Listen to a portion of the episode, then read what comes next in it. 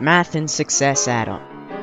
You'll learn about the history in our brand new show, Math and Mason.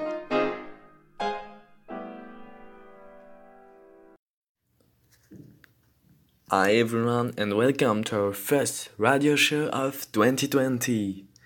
We hope you a good 2020 years. And so today we will talk about one of the famous mathematicians in the world, Blaise Pascal.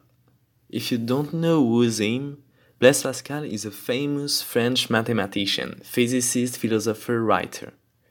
He brings a lot, a lot of scientific knowledge which the scientific of nowadays still use it.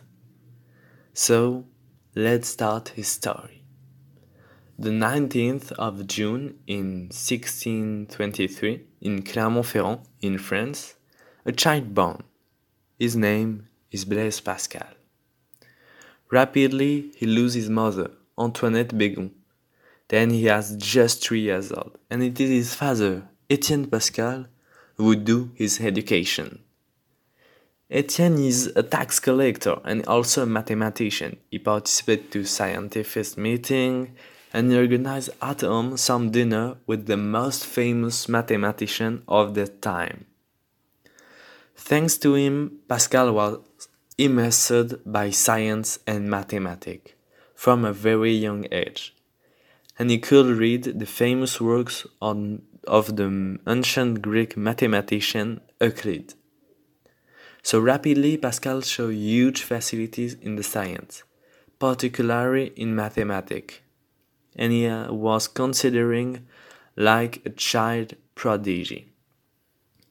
Indeed, he participated already to his father's dinner at the age of 10 and, and he chat about the universe and scientific problem with the best mathematician of the time. He learned a lot of knowledge about science, so at the age of 12, he wrote a small treatise. But the real first treatise he wrote was at the age of 16, L'essai sur les coniques. This treatise became very famous, and it was about the projective geometry. And he continued rapidly on the second treatise about the vacuum in 1641. Pascal is also the origin of the calculating machine. Indeed, he wanted to help his father in, this, in his work of tax collector. After a lot of try, he succeed and create the first calculating machine. Now this pilot is known under the name Pascaline. Pascal built 50 of this calculating machine, but he cannot sell them because it was too difficult to build them.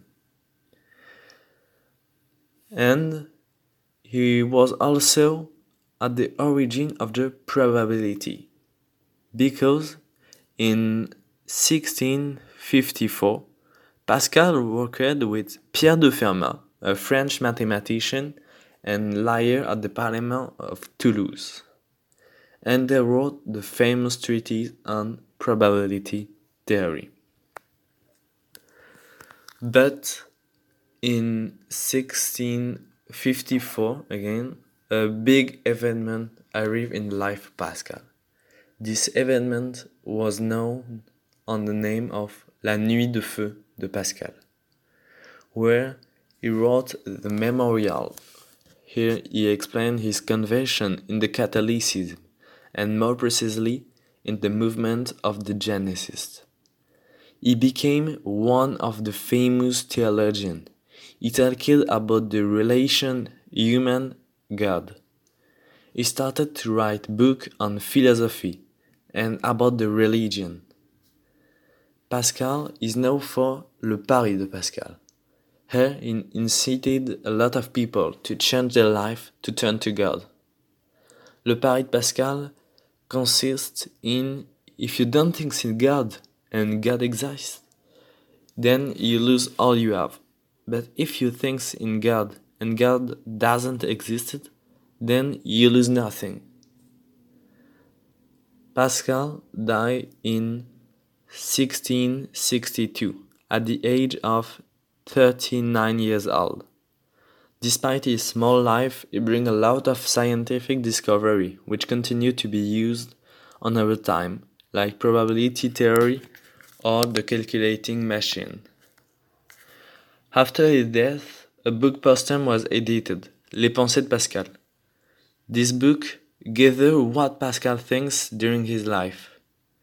So, in Les Pensées, he tried to explain the place of the human on the universe and the weakness of they compared to the huge universe. So that's it for today. I hope you learn a lot of things about Pascal. I hope you like it. So goodbye and thanks for your attention. This was Matt and Mate on Radio Lyoté. Thanks for listening. Stay curious and see you next time.